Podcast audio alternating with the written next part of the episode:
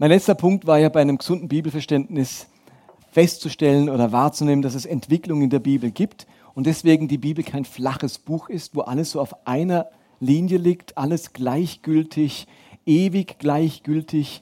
Wir haben das spätestens jetzt bei, beim Jus Talionis gesehen, dass etwas, wo im Alten Testament galt und seine Berechtigung hatte, zu Jesus nicht mehr gilt. Und solche Entwicklungen in der Bibel stellen wir äh, immer wieder fest. Einige sind explizit angedeutet und auf die gehen wir noch ein, aber mir geht es vielmehr um das Prinzip. Also es ist zu einfach, wenn man sagt, ich suche mir die paar Stellen raus, die Dutzend Stellen, wo ich Entwicklung in der Bibel wahrnehme, ohne daraus auch ein prinzipielles Vorgehen zu erkennen. Nämlich, dass wir aufgefordert sind, solche Entwicklungen auch weiterzudenken. Nur ein Beispiel. In der Bibel steht nirgends, das wird das, das Thema Sklavenbefreiung nirgends durchgezogen. Also findet sogar im Neuen Testament, im Petrusbrief noch Aufforderungen, sich den Herren unterzuordnen, sogar den wunderlichen, heiße Luther, also den schwierigen Herren als Sklave. Also da, da, da, mit diesen Stellen hat man noch viele Jahrhunderte, auch im Apartheid-Regime und in Amerika bei den Frommen, Sklaverei gerechtfertigt. Und jetzt könnte man sagen, ja, ja, wenn die Bibel den Schritt nicht vollendet, wir können es nicht würde ich sagen, was für ein Humbug ist denn das? Also da geht sie mit uns schon so einen Weg, sie viele Stellen, wir sind wie ein Pfeil in eine Richtung, sagt, da geht's lang, da geht's lang. Jetzt müssen wir diese, Schritt, diesen, diese Richtung auch gehen. Und es ist doch zutiefst biblisch und Jesusmäßig, dass die Sklaverei abgeschafft wurde. Aber in der Bibel ist dieser Schritt noch nicht vollzogen.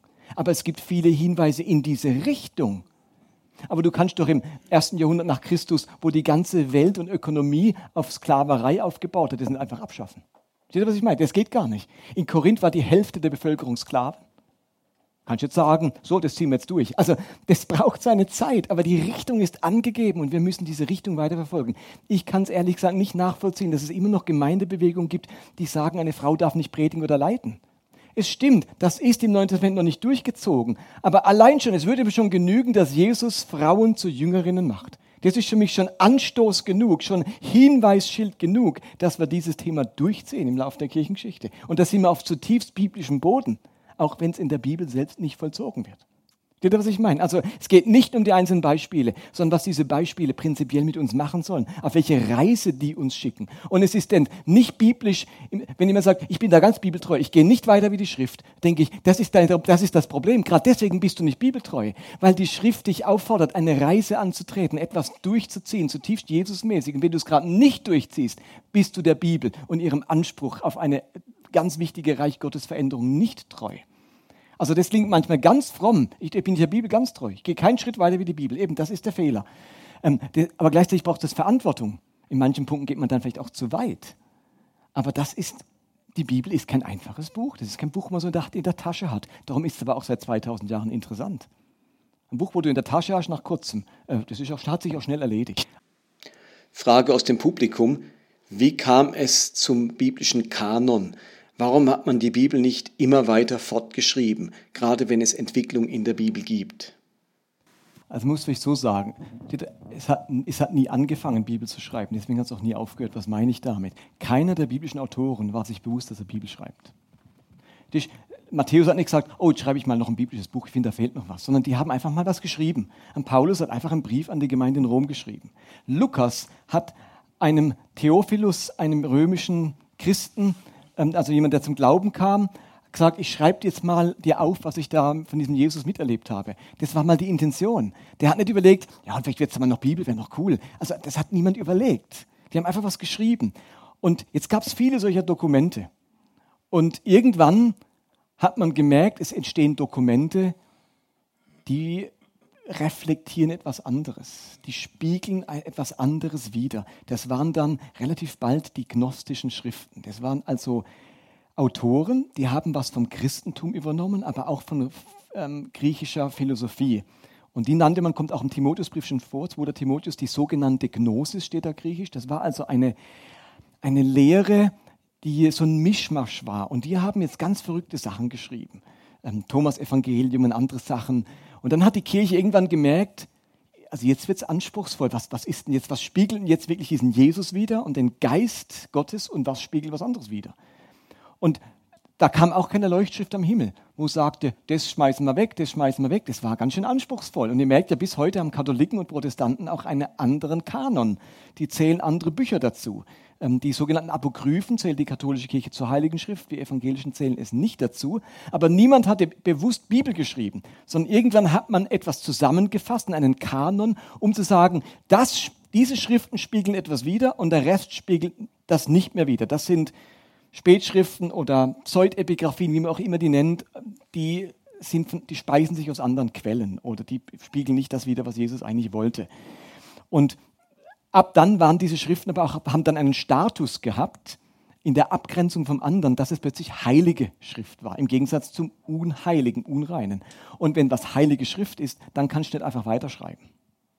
Verstehst du, was ich meine? Sonst würdest du genauso machen wie die, ach, ich schreibe jetzt auch mal ein heiliges Buch. Das, das geht vom, vom, vom System her gar nicht. Das können nur andere für dich entscheiden, sozusagen. Andere Gremien das entscheiden.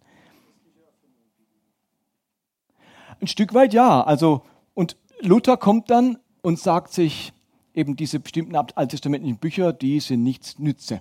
Also schmeißen wir die raus. Und übrigens den Jakobusbrief hätte er am liebsten auch rausgeschmissen, hat gesagt, eine strohende Epistel, also die ist gut fürs Feuer ähm, weil ihm die überhaupt nicht gepasst hat, der Jakobusbrief. Zum Glück ist er drin geblieben. Ähm, aber da merken wir, das war lange ein Ringen um diesen Kanon. Übrigens, zur Zeit Jesu war der alttestamentliche Kanon abgeschlossen. Das merkt man daran, die hebräische Bibel, sogenannter Tanach, hat eine andere Reihenfolge. Also unsere Altes Testament mit 1. Mose und was ist das letzte Buch? Maleachi, genau. Das ist nicht die Reihenfolge der hebräischen Bibel, sondern die hebräische Bibel beginnt mit dem Buch Bereshit, also Genesis, lateinisch Genesis, hebräisch, ist der, heißt, heißt das Buch immer so wie der erste, das erste Wort. Das erste Wort im Alten Testament ist Bereshit bara Elohim. Am Anfang schuf Gott Bereshit und das Buch heißt auch Bereshit jetzt. Also einfach am Anfang. Äh, immer den, das Wort, das erste Wort wurde der Titel. Und das letzte Buch der hebräischen Bibel, ich kann sagen, der Originalbibel, ist Zweiter Chronik. Woher wissen wir, dass Jesus diese Bibel schon vor sich hatte?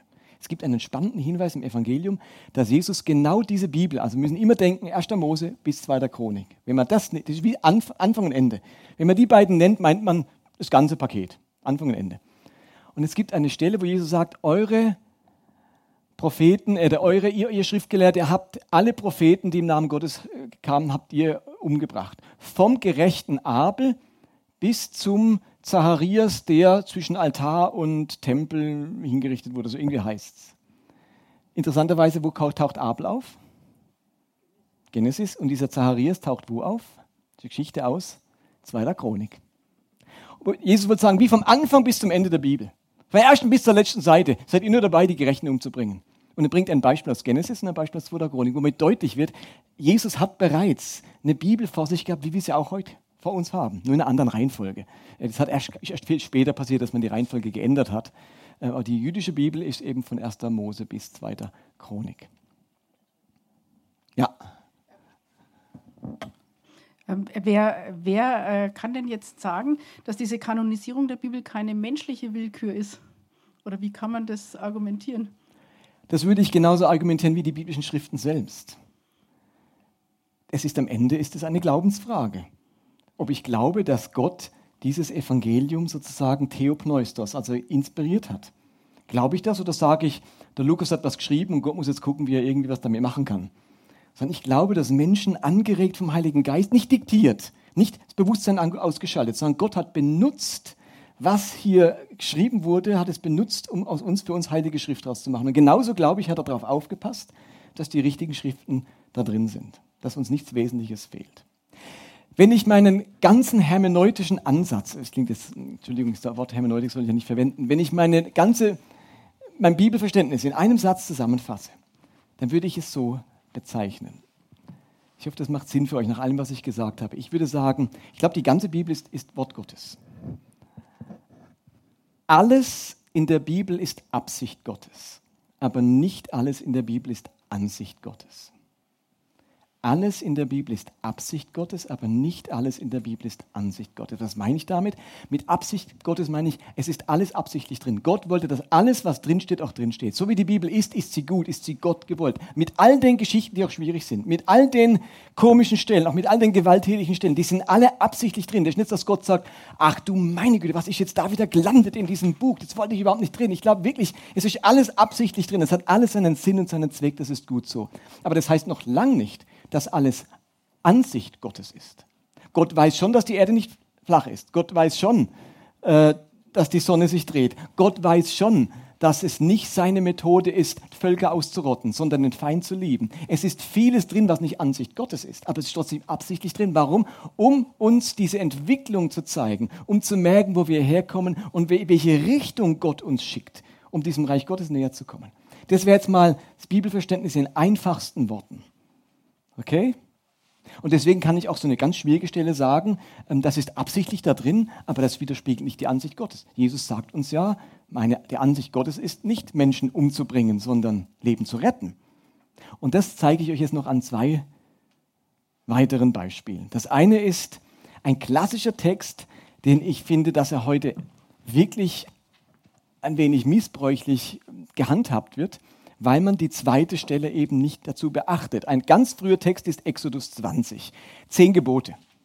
Ihr kennt die zehn Gebote, die da beschrieben werden, auch nochmal in 5. Mose 5. Und da heißt es unter anderem, du sollst, ähm, das heißt vorher, du sollst dir keine Götzenbilder machen und so weiter. Und da heißt es, du sollst sie weder verehren, noch dich vor ihnen zu Boden werfen. Denn ich, der Herr, dein Gott, bin ein eifersüchtiger Gott. Ich lasse die Sünden derer, die mich hassen, nicht ungestraft, sondern ich strafe die Kinder für die Sünden ihrer Eltern bis in die dritte und vierte Generation. Habt ihr sicher alle schon mal gehört. Darauf bauen ganze seelsorgerliche Konzepte auf. Dass man von Vorfahren Schuld redet, ist was ganz anderes, wie Brigitte jetzt gemacht hat mit diesem Familien, ähm, ein ganz anderes Thema. Was hier gemacht wird, ist folgende Überlegung. Klassisch läuft es so ab. Jemand sündigt oder vor allem Okkultsünden man beschäftigt sich mit Okkultismus oder die Großmutter war irgendwie eine, eine Hexe. Und jetzt hat der Teufel ein Anrecht auf die Kinder für drei, vier Generationen. Bin ich sozusagen unter diesem Fluch ähm, und nicht unter dem Segen. Das ist so, wie es, wie, wie es mir ganz oft begegnet ist. Ähm, ich war mal in, der, in Basel, bevor, in einer, bevor ich ähm, nach dem Studium habe ich irgendwo gearbeitet in der ähm, Gefängnisseelsorge und da sind wir dann alle immer zu so einem älteren Herrn der hat sozusagen prophetisch gesehen, ob alles in Ordnung ist mit unserem Leben. Dann hat er gehört, dass ich Hochdeutsch rede und dann hat er sofort einen Hitlergeist gesehen. Hochdeutsch war gleich Hitlergeist und da musste ich vom Hitlergeist Buße tun. Ich habe ihm dann ins Angesicht widerstanden. Ich habe nämlich vorher in der jüdischen Hochschule studiert, weil mir der Antisemitismus so ein, ein großes Anliegen war und die Freundschaft zu, zu, den Juden, dass ich dachte, das ist das Letzte, was man mir sagen kann. Aber das ist dann so billig und du bist Deutscher und dann ist der Fluch über dein Leben und so weiter. Ähm, das war jetzt so ganz banal, aber das passiert auch manchmal ähm, differenzierter. Auf alle Fälle, zum einen wird da etwas in den Text hineinprojiziert, wo gar nicht dasteht. Es heißt nämlich nirgends, dass der Teufel etwas heimsucht. Das spielt in dem Text überhaupt keine Rolle. Dass der Teufel ein Anrecht hat, der kommt da gar nicht vor. Da kommt übrigens in den ganzen fünf Büchern Mose nicht vor, der Teufel. Nicht ein einziges Mal kommt der Teufel vor. Gibt es gar nicht in den fünf Büchern Mose. Er wird gar nicht erwähnt. Sondern wenn, dann ist es Gott, der heimsucht. Also da muss man sich, wenn schon, von Gott freibeten, nicht vom Teufel sozusagen. Also da muss man Gott ins Spiel bringen, nicht den Teufel. Der hat nämlich hier gar nichts damit zu tun.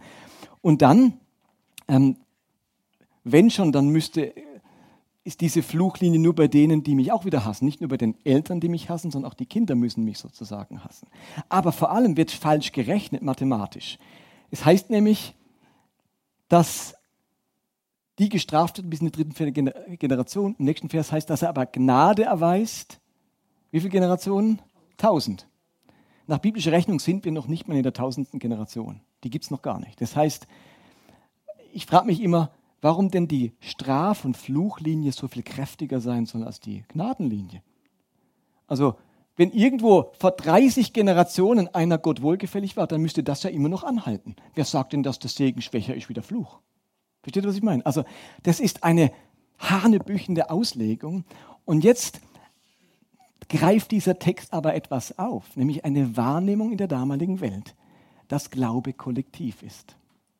Dieser Text spiegelt etwas wider, nämlich mangelnder Individualismus. Das gab es damals gar nicht. Da konnte ich nicht sagen, ich habe mich bekehrt.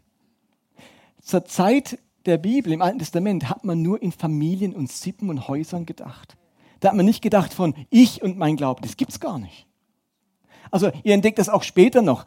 Ähm, Achans Diebstahl. Erinnert ihr euch, der, der, der den Mantel klaut im, im, im, im, Buch, im vierten oder fünften Buch Mose, Mose dann, oder ist in Josua sogar schon, wo der eine Achan etwas vom Gebannten nimmt. Sie sollten Jericho überfallen und die dürfen nichts anrühren, ist alles gebannt. Und der Achan nimmt dann einen Mantel und, und Sachen und vergräbt in seinem Zelt. Der eine Mann macht was falsch. Wisst ihr, wer, wer hingerichtet wird hinterher? Seine ganze Sippe. Seine ganze Sippe. Äh, das können wir uns gar nicht mehr vorstellen. Das ist außerhalb unserer Gerecht unseres Gerechtigkeitsempfinden, aber ist total innerhalb antiken Gerechtigkeitsdenken. Da hast du nicht individuell gedacht. Den bringen wir um und den lassen wir leben. Die Sippe wurde ausgerottet. Rotte Cora, da machen ein paar einen Aufstand und alle versinken direkt im Erdboden. Also überall finden wir das. Man hat nur kollektiv denken können. Auch Glaube war ein Kollektiv. Denkt an Apostelgeschichte, wo die Lydia sich taufen lässt, heißt, sie, sie bekehrt sich und dann wird sie und ihr ganzes Haus getauft anders kommt man das gar nicht denken. Das ist antikes Denken, auch Familienbild. Also Familie im Sinne von Papa, Mama und zwei Kinder. Das, ist, das Wort gibt es gar nicht bis ins 18. Jahrhundert. Familie. Ist, früher war das immer eine Großfamilie.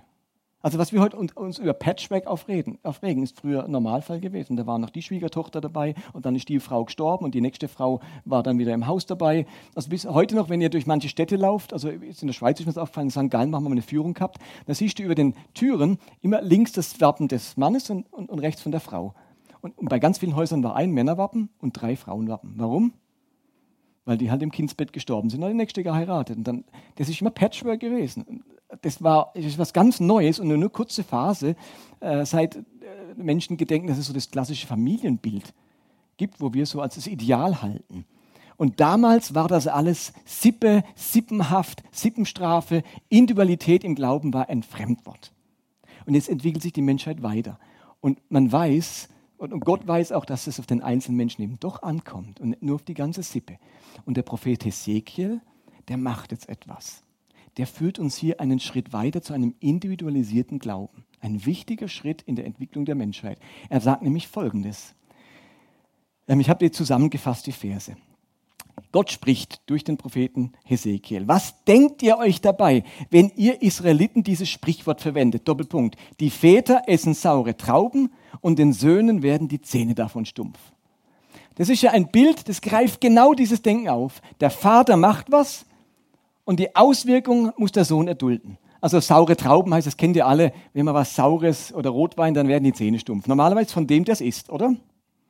Natürlich nicht vom Kind. Aber die Idee dahinter ist, in diesem Sprichwort heißt, unser Glaube ist, unsere Lebensphilosophie ist, was die Väter oder die Eltern machen, hat Auswirkungen auf die Kinder. Auch geistlich vor allem. Gott denkt in dieser Kategorie, in diesen Generationen. Und jetzt sagt Gott, was fällt euch ein, so ein Sprichwort zu sagen? Könnt ihr jetzt Israelit sagen, ja Gott, aber die ganze Zeit hast du so, so, also, so absurd ist es nicht, dass wir das so denken. Das war ja die ganze Zeit so. Und jetzt sagt Gott, ähm, Gott der Herr, äh, ich, Gott der Herr, schwöre, so wahr ich lebe, keiner von euch soll dieses Sprichwort jemals wieder gebrauchen. Und dann geht es, der ganze Text geht jetzt um dieses eine Thema, nämlich diese Individualität. Und in Vers 20 heißt dann, sterben muss derjenige, der die Sünde begeht. Die Kinder werden nicht für die Sünden der Eltern bestraft und die Eltern nicht für die Sünden der Kinder. Der, die Gerechten werden für ihre Gerechtigkeit belohnt, die Gottlosen werden für ihre Gottlosigkeit bestraft. Wir haben plötzlich eine klare Aufteilung. Der Mensch an sich, du stehst vor Gott. Und ist ganz egal, was die anderen machen. Hintergrund ist, dass das ganze Hesekiel 18 Kapitel folgenden Fall schildert. Da gibt es einen Mann und der folgt den Götzen nach, fällt von Gott ab, folgt den Götzen nach, betreibt alle möglichen Sünden, die man nur machen kann, die so typisch sind, werden alle aufgezählt. Und jetzt ist die Frage, jetzt kriegt er einen Sohn, was ist mit dem Sohn? Und dann sagt Gott, dieser Sohn muss jetzt überhaupt nicht zahlen, bestraft werden, leiden unter den Sünden des Vaters. Denn dieser Sohn sieht, was sein Vater macht und sagt sich, ich mache es anders. Und dann hat dieser Vater allein seine Sünde zu tragen. Der Sohn muss nicht die Sünde des Vaters tragen. Jetzt hat aber dieser Sohn, der es anders macht, wieder einen Sohn, dritte Generation. Und der macht es wieder wieder Opa. Und dann sagt Gott, die Gerechtigkeit des Vaters hat jetzt wiederum keinerlei Auswirkungen auf diesen Sohn. Der stirbt für seine Ungerechtigkeit. Gerecht, äh, ungerecht, gerecht, ungerecht. Und jede Generation, jeder Mensch muss das selbst verantworten. Und es ist nicht so, dass Gott es noch in Siebten denkt, weil der Vater gerecht war, und jetzt auch alle anderen mit in dieser Gerechtigkeit. Oder andersrum. Das ist ziemlich neu, das ist ziemlich bahnbrechend.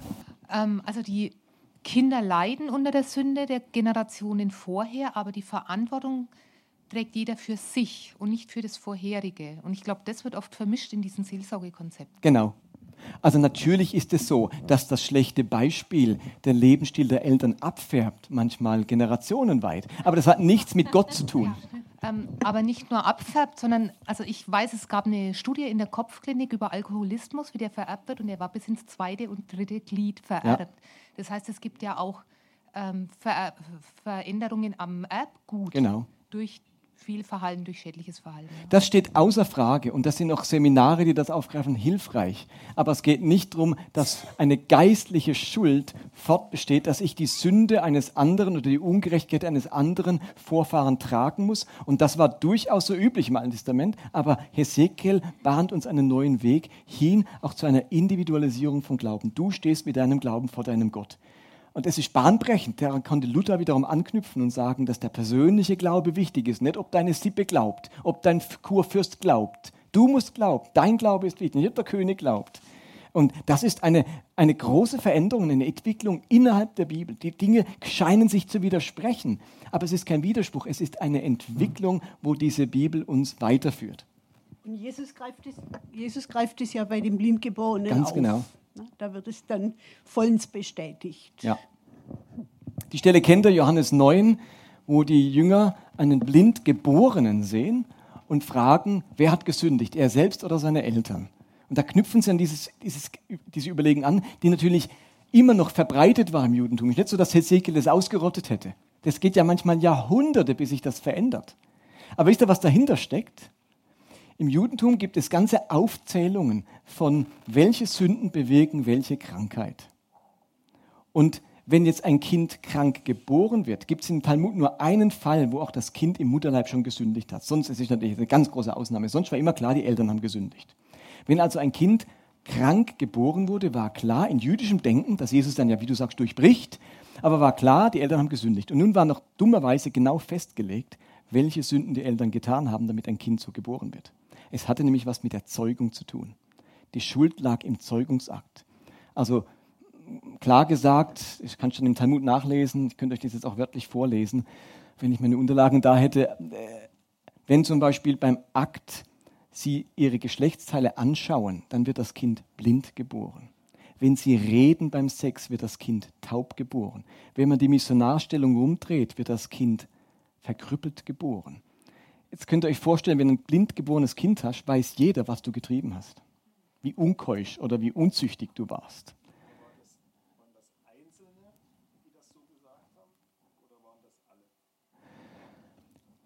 Das Judentum ist sehr differenziert. Das war Rabbi Ding sagt, das Rabbi so so sagt, Rabbi so und so sagt, das war typisch und dann ist das im Talmud festgehalten. Der Talmud ist nicht eine Definition, wie es genau ist, sondern es ist eine Sammlung von möglichen Meinungen. Und die einen Rabbis haben diese Sammlung mehr genommen und die anderen haben dieses Joch mehr genommen. Im Talmud ist das alles so wie kommentarhaft erwähnt. Genau. Und da gab es natürlich genug, die haben das geglaubt. Und die Eltern tauchen in der Geschichte nur ganz kurz auf. Und da sind sie so ganz kurz angebunden. Und wer den jetzt euer Sohn sagen, ja, ich bin mein Sohn, aber fragt ihn selber und dann sind sie wieder weg. Also man kann sich ja vorstellen, mit welcher Scham man behaftet war, wenn es um ein blindgeborenes Kind ging. Ähm, also das sind so Beispiele, wie das selbst im Neuen Testament äh, noch Jesus auch noch antrifft und also bis heute. Ich habe ein Buch zu Hause von einem bekannten Seelsorger aus dem Basler Raum, der hat mit einem Arzt zusammen ein Buch geschrieben, wo sie genau sagen, wenn du Kopf hast, sind das die Sünden. Und wenn du Menstruationsschmerzen hast, dann stecken die Sünden drin. Da kannst genau, wie beim Schirembe, kannst nachschauen, was geistlich angestellt hast. Und die anderen können auch nachschauen. Also das finde ich fatal, sowas. So, und jetzt noch ein Beispiel, die finde ich jetzt am dramatischsten eigentlich oder am deutlichsten.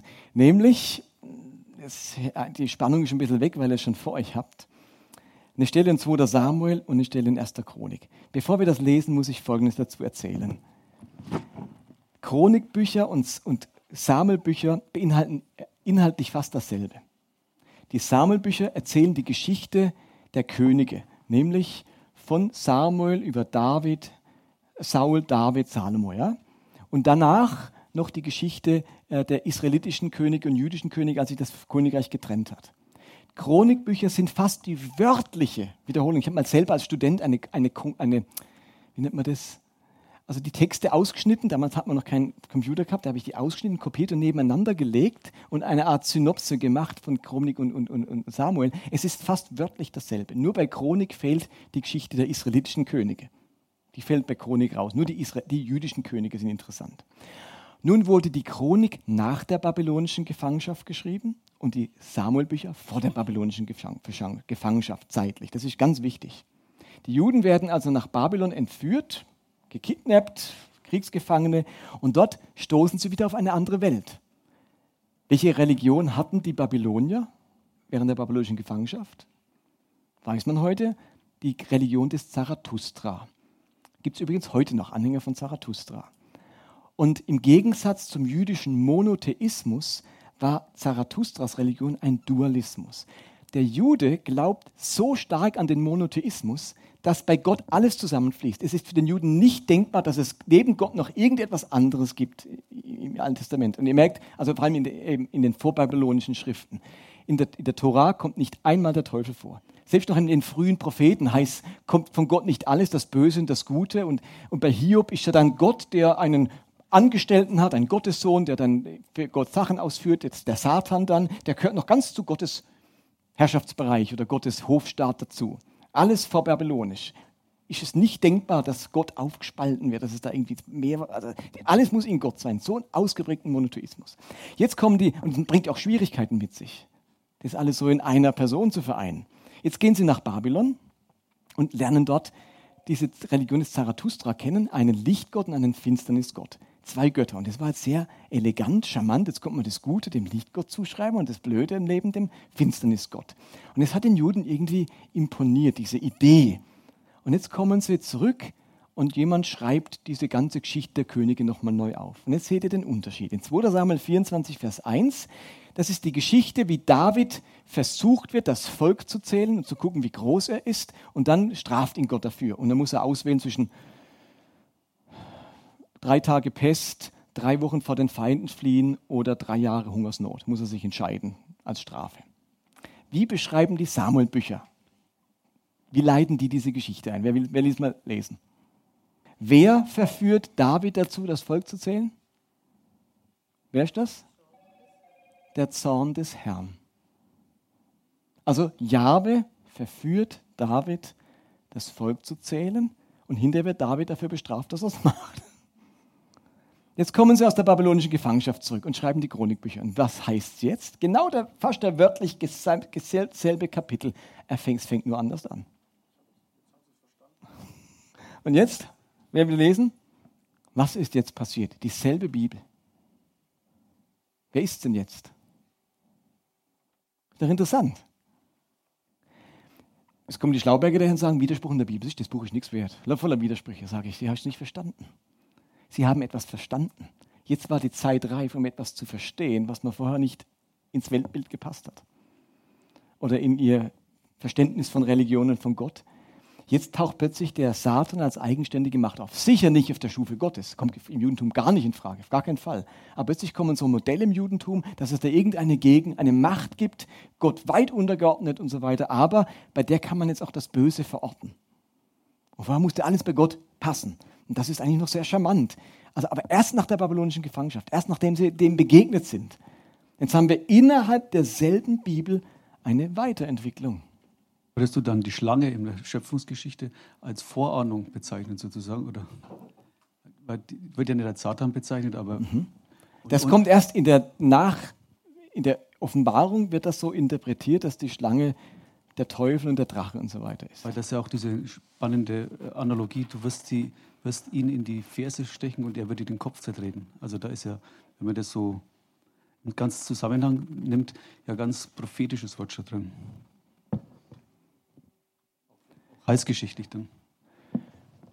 Ja, also das kann jetzt, äh, habt ihr vielleicht unterschiedliche Ansichten. Für mich ist das jetzt keine tatsächliche Begebenheit im Sinne, dass da wirklich eine Schlange war, sondern es ist eine grandiose, inspirierte Erzählung über das Werden von Gottesbewusstsein, äh, moralischem Bewusstsein, Gottesverehrung, eine großartige Geschichte der ersten Kapitel von Genesis, wo aber ähm, ganz wichtige Ideen eben drin verpackt sind, nämlich dass es etwas gibt, wo uns zum Bösen verführen möchte. Äh, und wo ja, ob er so spät ist, weiß ich ehrlich gesagt nicht, aber er taucht noch nicht auf, der Teufel. Also das Wort Satan oder Diabel, also Teufel, äh, taucht nicht auf in der ganzen Tora. Und das ist schon bemerkenswert, dass die wichtigsten Bücher fürs Judentum bis heute diesen Gedanken nicht drin haben, sondern eben erst die späteren Schriften oder Propheten. Aber ich habe noch eine Frage. Ist es nicht viel einfacher, sich vorzustellen, dass von Gott alles kommt, das Gute und das Böse? Also ich finde es mit dem Teufel viel komplizierter. Kommt es auch dann zusammen mit dem äh, Vater Unser, dass man dann sagt, führe mich nicht in Versuchung, sondern erlöse mich von dem Bösen? Also dieses, dass Gott einen in Versuchung führt? Hat es damit zu tun? Weiß ich nicht. Zwei Fragen. Also ich würde sagen, dass die Bibel auch eine Entwicklung hat in ihrer Vorstellung vom Bösen. Also am Anfang ist das bei Gott verortet, dann wird es irgendwie rausgenommen und wird plötzlich, also es war fast am Anfang mythologisch, das, das, das Böse im, im Bild einer Schlange oder, äh, also es ist noch wenig fassbar in, in der Tora, das Böse. Das, und dann wird es plötzlich personifiziert in Form vom Satan und sogar mit seinen Dämonen. Also dann späteren Schriften, vor allem den Zwischenschriften zwischen Maleachi und dem Neuen Testament, in diesen Schriften, wo es dann auch gab im Judentum, die nicht zum Kanon gehören, taucht es dann ganz viel auf. Eine ganz ausgeprägte Dämonologie, also mit bösen Geistern und Dämonen. Und das war die Welt, in die Jesus hineingeboren wurde. Ganz ausgeprägte Dämonologie, wo man jetzt den Teufel sehr personifiziert hat und das Böse personifiziert hat und den Bösen einzelne Dämonen oder Mächte zugeschrieben hat. Also von der mystischen Phase, wo man es gar nicht richtig benennen konnte, ist mehr so eine Macht, hin zu einer Personifizierung. Und in der Offenbarung merken wir jetzt, dass das wieder übertragen wird, nämlich auf systemische Sünde oder auf systemisches. In der Offenbarung habt ihr dann die Beschreibung von dem Drachen und die Hure Babylon und dann ist das Böse nicht einfach nur äh, so ein Drache, sondern es ist ein Bild für systemisches Problematik. Also das, das, römische Reich mit seiner Unterdrückung, mit seiner Gewaltherrschaft, mit alle Kulturen niedermähen und dafür ihr eigenes bringen und so weiter. Diese ganzen systemischen Probleme werden in der Offenbarung wieder mit diesem Teufel, mit diesem Drachen symbolisiert. Also wir haben da was von, von undefiniert, mythologisch zu personifiziert zu systemisch. Also in, wir haben ja verschiedene Vorstellungen vom Bösen, wo ich ganz genial finde, weil mir geht es genauso. Ich begegne dem Bösen in Gestalt und ich begegne ihm auch system, ähm, ähm, wie habe ich gesagt, ähm, systemisch. Geht mir ja nämlich genauso. Und es ist manchmal so diffus, ich kann es gar nicht richtig spüren, nur was. Also alle Darstellungen vom Bösen in der Bibel haben für mich einen Bezug, weil ich es nämlich genauso erlebe. Also zu deiner Frage, Lisa, noch, ähm, ich glaube, das ist vielleicht von Person zu Person unterschiedlich. Dem einen fällt es leichter, alles in einem zu verorten, zu sagen, ich bin ganz in dieser Hand Gottes, egal was kommt, ich nehme alles von ihm. Und dem anderen tut es gut zu sagen, ich komme nicht zurecht, wenn mein Gottesbild so ein, vielleicht auch ein dualistisches Gottesbild ist, dass ich da Dinge, ich habe es gern, wenn Gott für mich klarer ist und dann tut mir es gut, wenn ich das ein bisschen raus outsourcen kann, sozusagen, das Böse. Ähm, ich habe, glaube ich, in meinem eigenen Leben Phasen, wo ich mal das eine mir lieber ist oder das andere. Es geht natürlich nicht nach meinem Vorlieben, aber ich finde mich in beidem sozusagen, in dem, wo ich ähm, froh bin, wenn alles Gott in der Hand hat, auch das Schwierige. Ich weiß, es kommt von irgendwo, ich eher damit mit involviert, als mich so in den Händen Satans oder so zu fühlen. Und Hannah, diese eine Bitte aus dem Vater Unser finde ich die schwierigste. Da habe ich auch noch keine schlüssige Antwort, wie man das interpretieren kann. Ich interpretiere es nicht so, dass ich Gott durch mein Gebet davon abhalten muss, mich reinzulegen. Sozusagen, das, so sehe ich es nicht, sondern eher, im Sinne von führe mich nicht in Versuchung heißt nicht, du wirst aktiv machen, sondern bewahre mich davor, in Situationen zu geraten, wo ich zu Fall kommen kann. So deute ich es für mich. Und es ist dort so formuliert, dass es so klingen könnte, wie Gott tut aktiv hineinführen in die Versuchung. Ähm, ich glaube eher, dass, dass die Versuchungen an uns herankommen, manchmal schneller, manchmal langsamer. Und unser Wunsch ist, die, uns zu bewähren. Jakobus sagt auch, freut euch, wenn ihr in manche Versuchungen geratet, denn da kann sich euer Glaube bewähren. Und dieses Bitte ist für mich die, wie, wenn ich da hineingerate, dann hilft mir, dass ich mich bewähren kann, dass mein Glaube daran wächst und ich nicht darin zugrunde gehe, sozusagen. Aber es ist sicherlich eine der herausforderndsten Bitten, finde ich, im Vater unser. Und wenn ich nochmal zurückkehre zu den ethischen Prinzipien, erinnert ihr euch von heute Morgen, anstatt Moral, wenn ich nochmal ein anderes Bild dafür gebrauche. Ich glaube, ganz viele Christen wünschen sich, dass die Bibel eine Art Ampel ist. Eine Ampel, die mir sagt, grün oder rot. Ich, ich blättere durch und ich weiß genau, ah, zum Glück, Bibelstelle gefunden und die sagt nein, stopp oder die sagt go, grün oder rot. Das wäre uns allen recht, das wäre eigentlich schön. Und äh, das ist eine Versuchung, deswegen gibt es im Judentum so viele Gesetze, damit ich überall nachschlagen kann, ist das am Sabbat erlaubt? Rabbiner, ist es erlaubt? Darf man? Das ist auch die Frage, die Jesus immer wieder äh, beantworten musste. Darf man am Sabbat? Ist es erlaubt? Und man hätte so gerne ein Buch, wo ich wie durchblättern kann und dann ist die rote und die grüne Ampel. Ähm, aber ich glaube, das wird der Bibel nicht gerecht. Ähm, das ist das typisch kasuistische Denken. Ich glaube, die Bibel hat eine andere Aufgabe. Ich glaube, die Bibel ist nicht die Ampel, sie ist, die den Verkehr regelt, sondern die Bibel ist die Fahrschule. Also ich lese die Bibel, damit ich sozusagen wie in der Fahrschule bin und weiß, wie es funktioniert. Ich finde mich zurecht. Und steht da, wenn ihr der Fahrschule wart, dann kann die Ampel aussetzen und ihr wisst immer noch, wie ihr fahren müsst weil ihr in der Fahrschule nämlich nicht nur die Verkehrszeichen lernt, sondern auch Haltungen, defensiv fahren, vorausschauend fahren. Und also diese Dinge lernt man eben auch. Und es gibt ein Experiment in einer norddeutschen Stadt.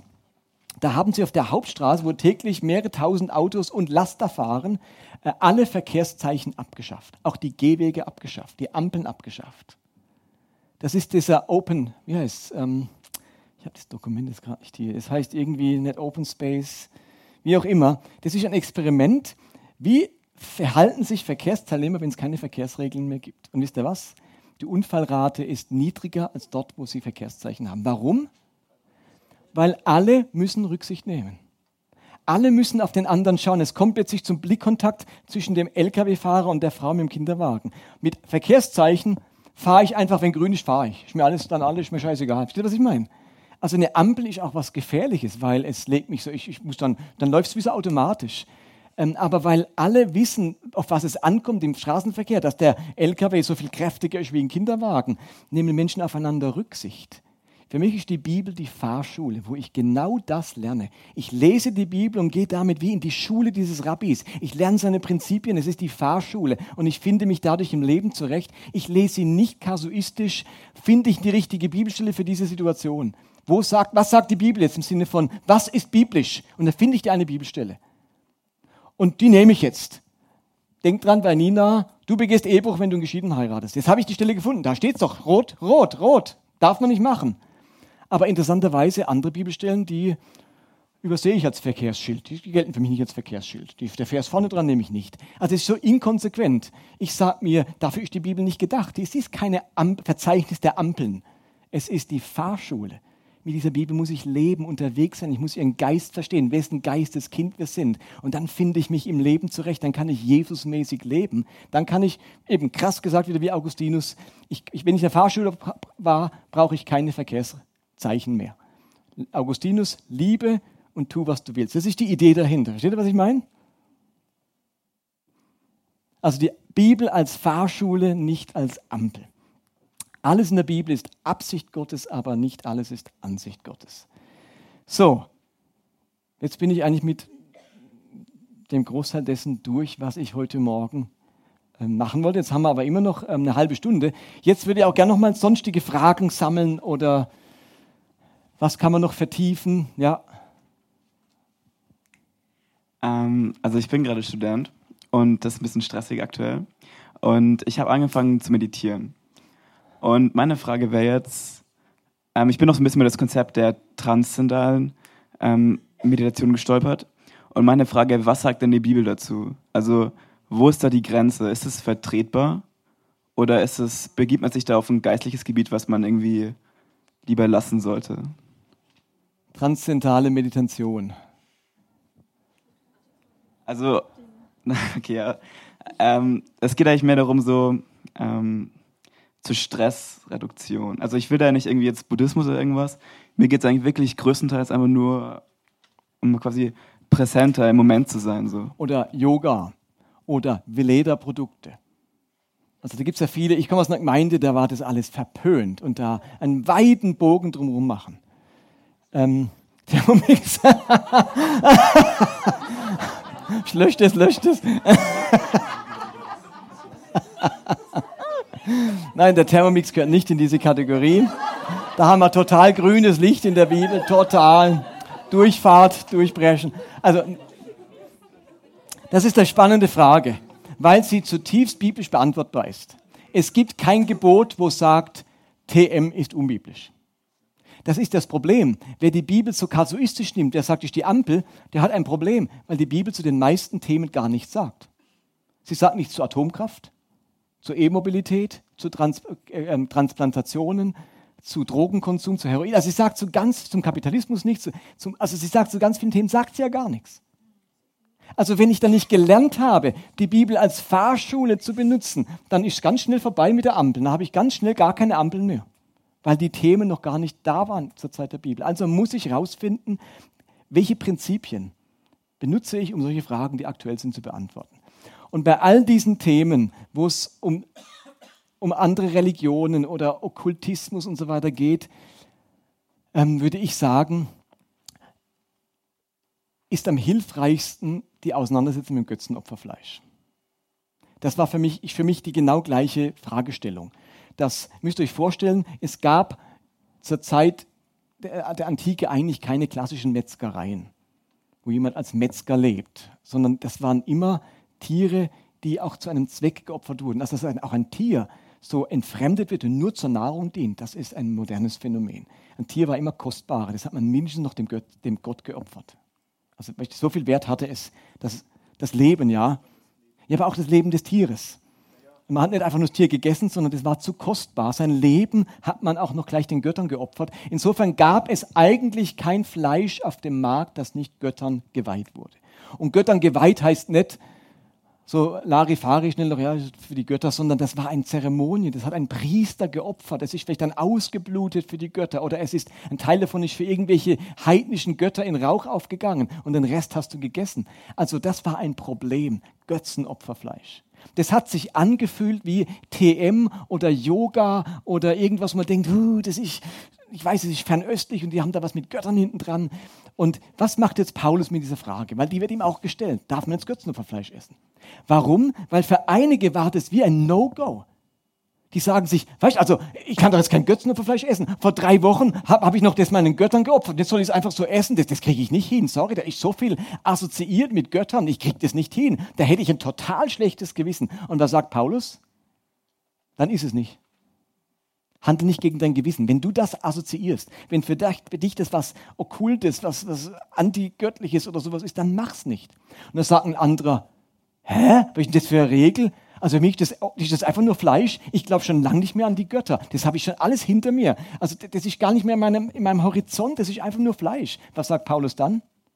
Dann ist es Fleisch. Ist es und macht dann kein Gewissen. So. Also finde ich einen ganz weisen Rat. Es kommt auf dich an, was du damit assoziierst. Und handle nicht gegen dein Gewissen. Oder wenn, wenn du das glaubst, dass das was mit Götzen zu tun hat, mit, mit heidnischen, asiatischen Gött Gottheiten, dann mach's nicht. Wenn du sagst, da denke ich gar nicht dran, das ist für mich einfach nur Salbe und nicht Veleder und nicht Steiner und so weiter. Ja, genau. Das ist eben, also ist ja echt genau mein Ding so. Und ähm, so ein zentraler Punkt von diesem Thema ist um, dieses Mantra. Und da wird, glaube ich, empfohlen, dass man irgendwie so ein asiatisches Zeug irgendwas nimmt so und ähm, meine Frage wäre, kann man einfach irgendwie ein christliches Wort nehmen, so was man selber wiederholt? Schon, oder? Ich glaube, das machen ganz viele, dass sie ein Gebet sprechen oder ähm, bestimmte Worte aus der Bibel oder aus einem Psalm und einfach das wiederholen. Es gibt sogar das Herzens... Das also diese Mantras gibt es ja auch im christlichen Genau. Bereich. Ich war ähm, im Frühjahr auf einer Fortbildung, im, im, genau in dem kontemplativen Bereich und ich war im Frühjahr auf einer beruflichen Fortbildung und da hat jeder sein Mantra genommen. Und sie hat es auch in die christliche Sprache übersetzt. Also die, die ähm, Fortbildungsleiterin, die war eher dem Buddhismus zugeneigt, aber kam aus der christlichen Tradition und die hat es für jeden übersetzt. Also ich glaube. Und dann Also muss man noch unterscheiden, ist es einfach ein Entspannungsverfahren. Und jetzt gibt es die, die verbinden damit aus ihrem Hintergrund und weil vielleicht das in der eigenen Familie so lief, können das nicht trennen. Reine Entspannung, da ist das irgendwas Okkultes. Und dann wird wäre der Rat sicher, dann lass die Finger davon, solange wenn du dich nicht damit wohlfühlst. Dann gibt es andere Möglichkeiten. Jetzt hat der Paulus ein Problem gehabt. Was ist, wenn beide, die sagen, oh, das ist für mich undenkbar, das ist Götzen, und der andere sagt, das ist für mich kein Problem, in derselben Gemeinde sind, vielleicht noch miteinander Abendessen wollen? Was ist dann sein Rat? Was? Rücksicht nehmen. Das heißt, der stärkere im Gewissen, er nimmt Rücksicht auf den mit schwächerem Gewissen. Das war dann die Lösung, die goldene Mitte, dass man sagt, die Liebe, die Rücksicht ist wichtiger als deine Gewissensfreiheit. Du handelst nicht rücksichtslos am anderen, bloß weil dein Gewissen dir diese, diesen Schritt, dieses Essen, was auch immer erlauben würde. Jetzt müssen wir gleichzeitig sagen, ich habe in vielen Gemeinden gemerkt, dass die Strengen, die das verboten haben, es nicht verboten haben, weil sie so schwach im Gewissen waren, sondern es gibt auch die Tyrannei der Schwachen. Seht ihr, was ich meine? Also da muss man auch unterscheiden. Ist das einfach so in der Gemeinde, weil sie so gesetzlich sind, wird es halt dir vorgehalten, aber es hat gar nichts mit diesem Gewissensschwachheit zu tun, sondern es ist so ein althergebrachtes Gebot in unserer Gemeinde, dass man das macht man nicht und halten sich gerade nicht an dieses biblische Prinzip, dass man auch sein Gewissen prüft oder guckt, wo, aus was im Hintergrund kommt, komme ich denn, ähm, sondern dass man alles über einen Kamm schert und dann müssen sich alle sozusagen daran halten, selbst wenn sie es könnten von ihrer Gewissensfreiheit. Dann gibt es eben, eben diese Tyrannei des Schwachen.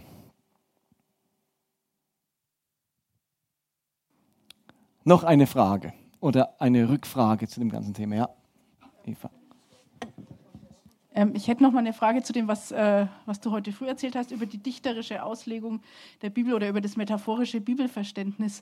Ähm, das äh, gibt ja auch sehr viel Freiheit äh, im, im Umgang mit der Bibel, aber es macht ja vielleicht auch die Sache sehr weit auf.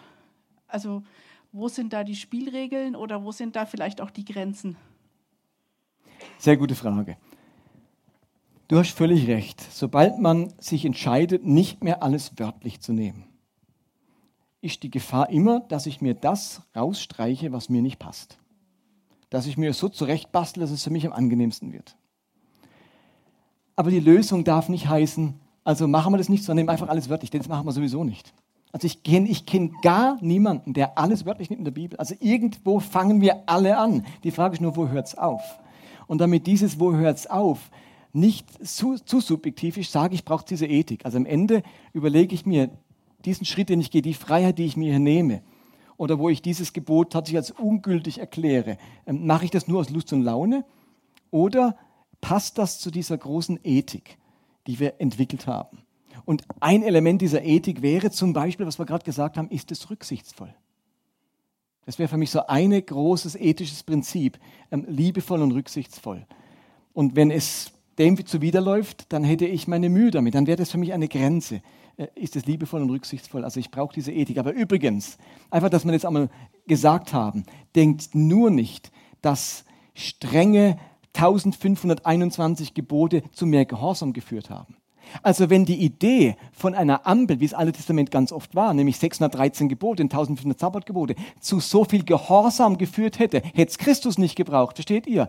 Also Christus enttarnt ja, entlarvt ja gerade, dass dieses Vorgehen ganz viele Gebote und Regeln und genau Grenzen stecken, damit ja niemand darüber hinausschreitet, ja gerade nicht funktioniert hat. Das menschliche Herz findet immer einen Weg zu sündigen. Wenn du tausend Gebote und zehntausend aufstellst, also das hat uns ja nicht geholfen, das Alte Testament. Das ist ja nicht der Weg der, der Weisheit gewesen, so viele Gebote aufzustellen, damit ja kein Spielraum bleibt. Da bleibt da, da bleibt da kein Spielraum.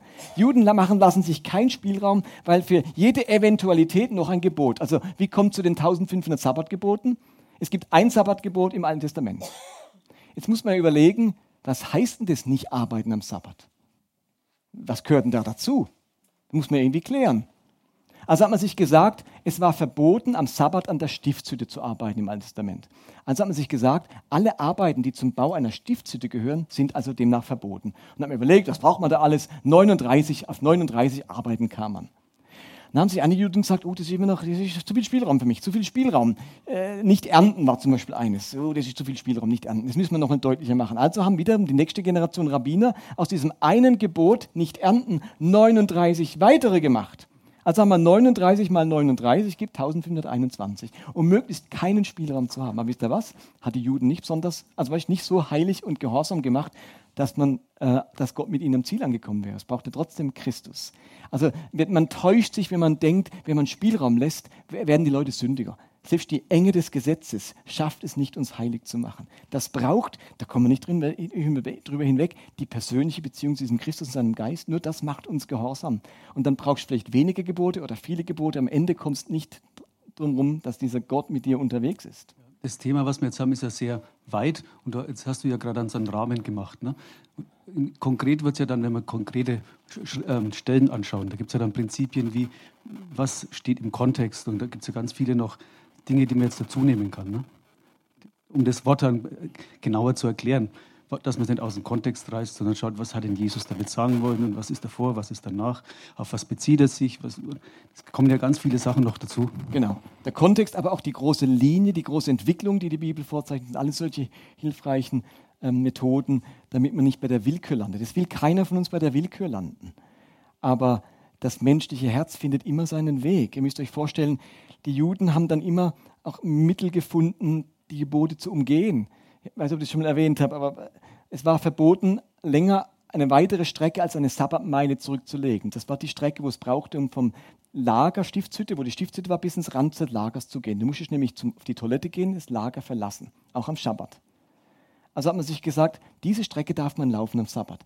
Diese Strecke vom Kern des Lagers bis außerhalb des Lagers ist die Sabbat, der Sabbatweg. Und den darf man am Sabbat zurücklegen, weil man nicht ins, ins Lager machen darf. Jetzt, was ist, wenn man am Sabbat weiterreisen will? Dann war erlaubt, auf dem Wasser darf man reisen. reisen. Das ging. Also hat man was gemacht. Wenn du weiter reisen wolltest, hast du einen Esel genommen und hast einen Sattel konstruiert, der mit Wasser gefüllt war. Und somit hat man sich auf einen Wassersattel gesetzt und dann ist man auf dem Wasser gereist. Und dann konnte man wieder eine längere. Also wenn du willst, kannst du dich immer austricksen. Wenn ich gehorsam sein will, dann will ich gehorsam sein. Dann motivieren mich nicht 500 Gebote, gehorsam zu sein. Das ist eine Frage vom Herzen und an der kommen wir nicht vorbei bei aller Bibelauslegung. Also wer nicht gehorsam sein will, wird immer seinen Weg finden, die Bibel sich so zurechtzuschustern, dass er aus dem Gehorsam rumkommt.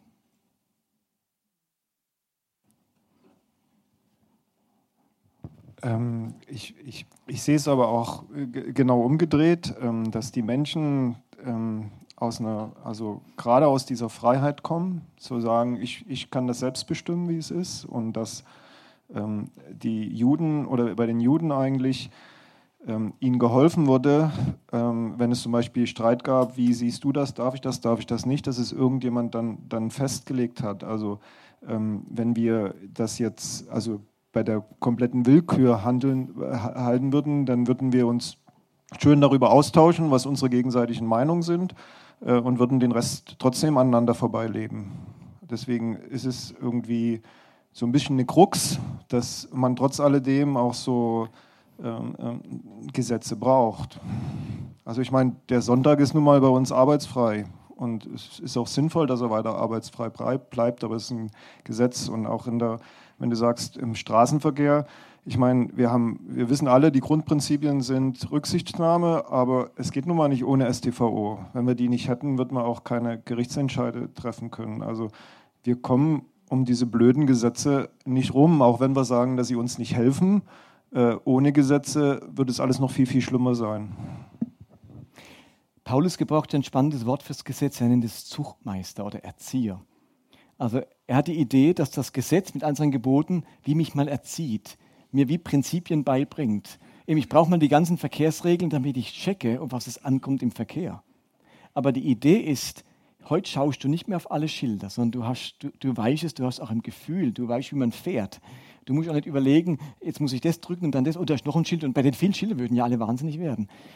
Das heißt, ein Stück weit erzieht uns das Gesetz, damit wir so ein Grundgefühl bekommen, damit wir es am Ende sozusagen immer weniger brauchen. Also Paulus kann dann sagen, ihr wart lange unter dem Zuchtmeister, aber jetzt nicht mehr. Also irgendwann muss da was passieren, dass der Geist Gottes eine Rolle spielt, die vorher das Gesetz gespielt hat. Denn nur der Geist Gottes bewirkt in unserem Herzen das, was das Gesetz eigentlich erreichen will. Eben alle Verkehrsregeln nützen nichts, wenn zwei sich sagen, wir wollen aber äh, eine, eine, eine, wie nennt man die, wo so nachts so ihre Rennen fahren oder sowas, dann nützen alle Schilder nichts, wenn du das nicht möchtest. Also insofern braucht es ein Stück weit mehr als nur die Schilder, es braucht die Haltung, dass ich das auch will. Und das sagt Paulus, das kriegt das Gesetz nicht hin. Das kriegt es nicht geleistet, das kriegt nur der Geist Gottes in uns geleistet. Und interessant, Wann kommt der Heilige Geist? An welchem Fest? Am Shavuot. Und hat doch Brigitte erzählt, was ist das Shavuot? Was wird da gefeiert? Das Gesetz, die Tora wurde gefeiert. Und genau bei der Feier der Tora kommt nun der Heilige Geist auf die Menschen. Ist kein Zufall für mich. Weil jetzt, was sagt Hesekiel? Was macht der Heilige Geist? Er schreibt das Gesetz in, in unser Herz. Und das ist der entscheidende Schritt, der passieren muss. Das Zeug muss in unser Herz, sonst nützt nach tausend Geboten nichts, wenn sie außerhalb von mir bleiben. Ist, also für mich ist wichtig, dass eben ähm, die Bibel, in der Bibel findet Entwicklung statt, aber es muss auch persönliche Entwicklung stattfinden. Hin zur Liebe. Das ist das Ziel. Und Angst macht immer eng und gesetzlich. Ja, also ich finde schon alleine Gedanke, dass wir alle Schüler sind. Als Jünger. Nicht einfach so ein frommes Wort, Jünger, wir sind alle Schüler. Setzt voraus, dass wir lernbereit sind. Das wissen wir alle von unseren Kindern. Mangelnde Lernbereitschaft ist dann ein Problem, Problem als Schüler.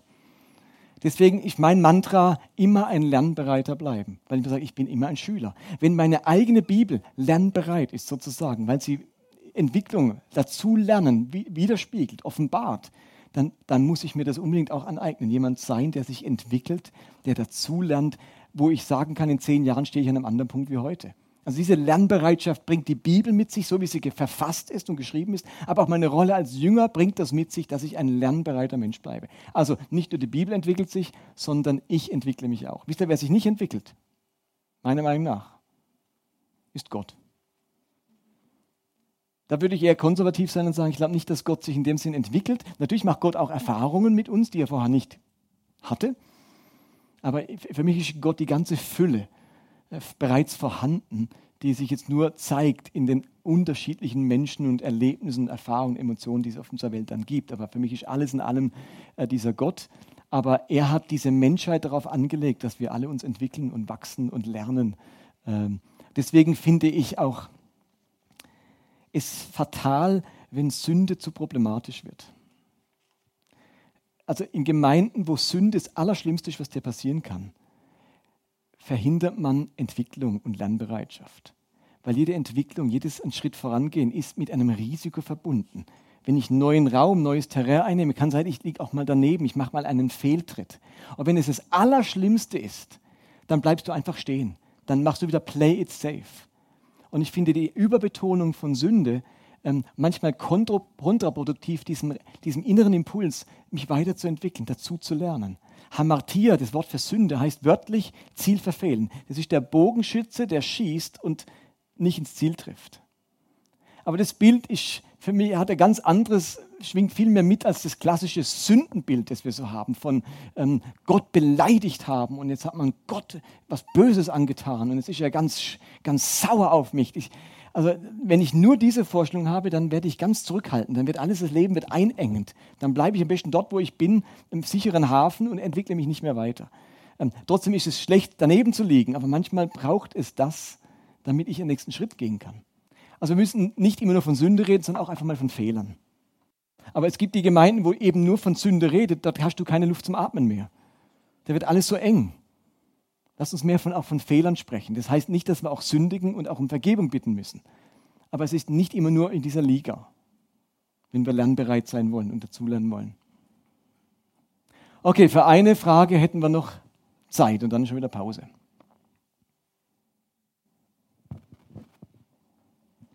Du hast auf dem Skript noch das mit dem Lösen und Binden drauf. Kannst du das noch ein wenig erklären? Das ist unter dem Punkt 1. Auftrag zum Binden und Lösen für erlaubt oder verboten erklären. Ja. Ich will dir die Schlüssel des Himmelreichs geben. Was du auf Erden binden wirst, soll auch im Himmel gebunden sein. Was du auf Erden lösen wirst, soll auch im Himmel gelöst sein. Oder ähm, steht nochmal in Matthäus 18, Vers 18. Es war jetzt Matthäus 16, Vers 19. Also zweimal erwähnt, eine ganz spannende Bibelstelle. Auch da wird ganz oft so interpretiert wie Mächte binden und lösen. Ich löse dich von okkulten Belastungen. Ist, ist damit gar nicht gemeint. Das ist wiederum jüdischer Fachjargon und meint etwas für erlaubt oder für verboten erklären. Binden und lösen heißt nichts anderes wie etwas für erlaubt und für verboten erklären ähm, so wie das Joch eines Rabbis die seine Liste an Erlaubnissen und Verboten ist, so befähigt, bevollmächtigt Jesus seine Apostel, Dinge als erlaubt und als verboten zu erklären. Und er sagt dann, und er hält sich der Himmel auch dran. Also das ist eine ganz hohe Kompetenz. Und die Jünger haben das auch angewandt. Das ist immer wieder passiert. Ohne dieses Gebot wäre das Christentum stagniert. Ich sage euch ein Beispiel, wo das passiert ist. Cornelius schickt, ein, ein heidnischer Hauptmann will zum Glauben kommen und schickt, geht es morgen in der Predigt drum, aber das verrate ich schon mal, ähm, schickt zu ähm, Petrus und es war einem jüdischen Mann, sagt auch Petrus, es ist einem jüdischen Mann verboten, in das Haus eines Heiden zu gehen. Und übrigens, es spielt jetzt gar keine Rolle, ob das wörtlich so in der Bibel steht oder nicht. Entscheidend ist, wie es Leute damals empfunden haben. Für die war das damals verboten. Das macht man nicht. Und jetzt hat Petrus eine Vision von diesen unreinen Tieren und dann kommt die Stimme Is. Jetzt würdet ihr alle sagen, ah, nee, nee, nee, nee, nee. Ich lasse mich nicht verführen von dieser Vision. Es ist verboten und es ist eine Versuchung hier. Und Petrus musste jetzt eine Entscheidung treffen. Ist es in Zukunft erlaubt, in das Haus eines Heiden zu gehen oder nicht? Und plötzlich hat Petrus den Mut, etwas als erlaubt zu erklären, was bis dahin verboten war. Ich gehe als frommer Jude in das Haus eines Heiden. Und dann wird er ja gerufen, dann geht er mit und geht jetzt wirklich in das Haus dieses Cornelius. Und jetzt ist plötzlich etwas erlaubt, was bisher verboten war. Und da bricht sozusagen eine neue Zeit an. Petrus erklärt etwas als erlaubt. Ich könnte sagen, Gott zeigt ihm etwas, aber letztlich trifft ja er dann die Entscheidung. Er geht ja dann hin. Und ab dann ist plötzlich die Gemeinschaft mit Heiden möglich gewesen. Oder denkt nochmal ans Apostelkonzil.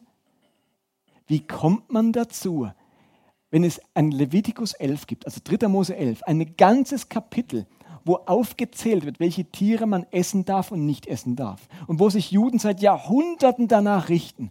Und jetzt kommen diese Apostel daher und erklären das als erlaubt, was bisher verboten war. Das ist doch ein ziemlich dickes Ding. Wie kommt ihr dazu, den Heiden etwas zu erlauben, wo wir uns seit tausend Jahren dran halten? Na, wäre nur mal tausend Jahre später ge ge geboren worden, hätte ich diese Schrimps auch mal essen können.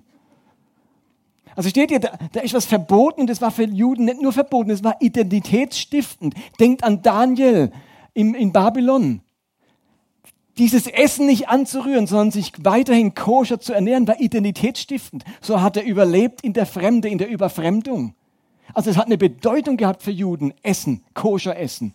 Kapitelweise in der Bibel. Und jetzt kommen diese Apostel und heben das einfach auf, erklären das als erlaubt. Und das ist wagemutig, aber zukunftsweisend. Ohne das jetzt niemals heidnische Gemeinden gegeben.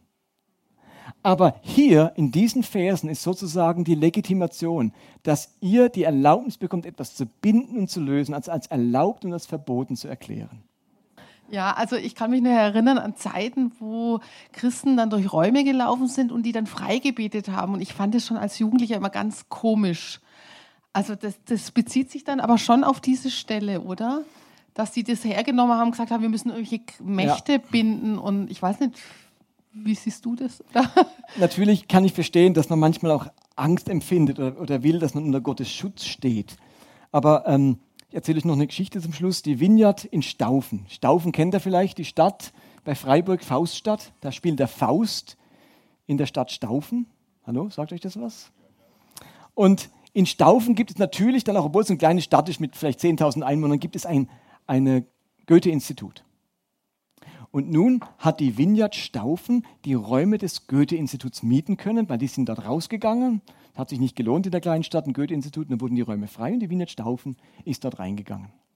Und dann kam einer dieser bekannten Seelsorger, der auch dieses Buch geschrieben hat, wo man jeder Krankheit eine, eine Sünde zuweist, und hat der Vineyard Staufen gesagt, ähm, dass es völlig unmöglich ist, in so einem okkulten Haus wo Goethe und Faust äh, Gemeinde zu bauen, geht nicht, hat dann sicherheitshalber mal alle Wände mit Öl gesalbt, damit das Böse da verschwindet, hat ihnen aber empfohlen, eigentlich die Stadt Staufen zu verlassen. Ähm, in dieser Stadt sollte man keine Gemeinde bauen. Da dachte ich, geht's denn noch? Ich habe die Wiener Staufen betreut damals äh, und dachte, also vergesst das. Also Paulus geht am Areopag zu den heidnischen Tempeln hin und, und, und Statuen und, und Altären und verkündigt Gott mitten da drin. Er sagt nicht, oh, da, da bleiben wir alle fern. Leute, da gehen wir gar nicht hin. Was, was wir uns da einfangen. Ähm, sondern er geht gerade dorthin. Er weiß, wer mit ihm ist. Und jetzt der Wiener Staufen zu sagen, ähm, das ist so verseucht, äh, da, da, also da nützt auch alles Binden nützt und Lösen, da müsst ihr am besten aus der Stadt rausgehen. Das finde ich eine Katastrophe. Ähm, ich, also es hat auch was mit Lebensgefühl zu tun. Ich, ich stelle manchmal fest, vielleicht korrigiert mich die Psychologin, aber ähm, ich erlebe Christen, die viel stärker das Bedürfnis oder für die der Teufel und die Mächte eine viel größere Rolle in ihrem Leben spielen als für andere. Und ich merke manchmal, dass es auch ganz viel mit, mit so kindlicher Sicherheit zu tun hat. Also ich, ich bin jetzt auch, ja. In der Bibel findet Entwicklung statt. Und da habe ich ständig innerlich diese Konzepte, die psychologischen Konzepte von Entwicklung. Es gibt die kognitive Entwicklung und die moralisch-religiöse Entwicklung und auch Entwicklung von ähm, Gemeinschaften. Und da gibt es eben diese niederen archaischen Strukturen, die sich dann immer weiter auf Stufe der anderen weiter ausdifferenzieren. Und sowas wie dieses, ähm, das ist ja extrem archaisch, wir salben jetzt da jede Wand, ähm, das ist ja eine ganz niedere, auch kognitiv oder religiöse Stufe.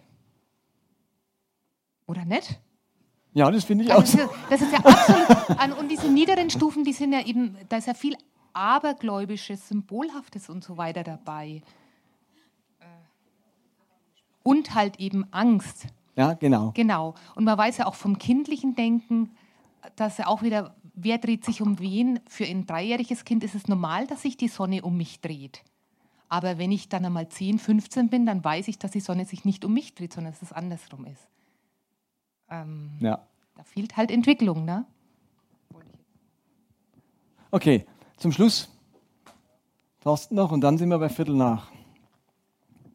Ich wollte das nur mal ergänzen. Ähm, für mich, also ich bin ein total verkopfter Mensch. Ne? Ich bin ein Logiker durch und durch.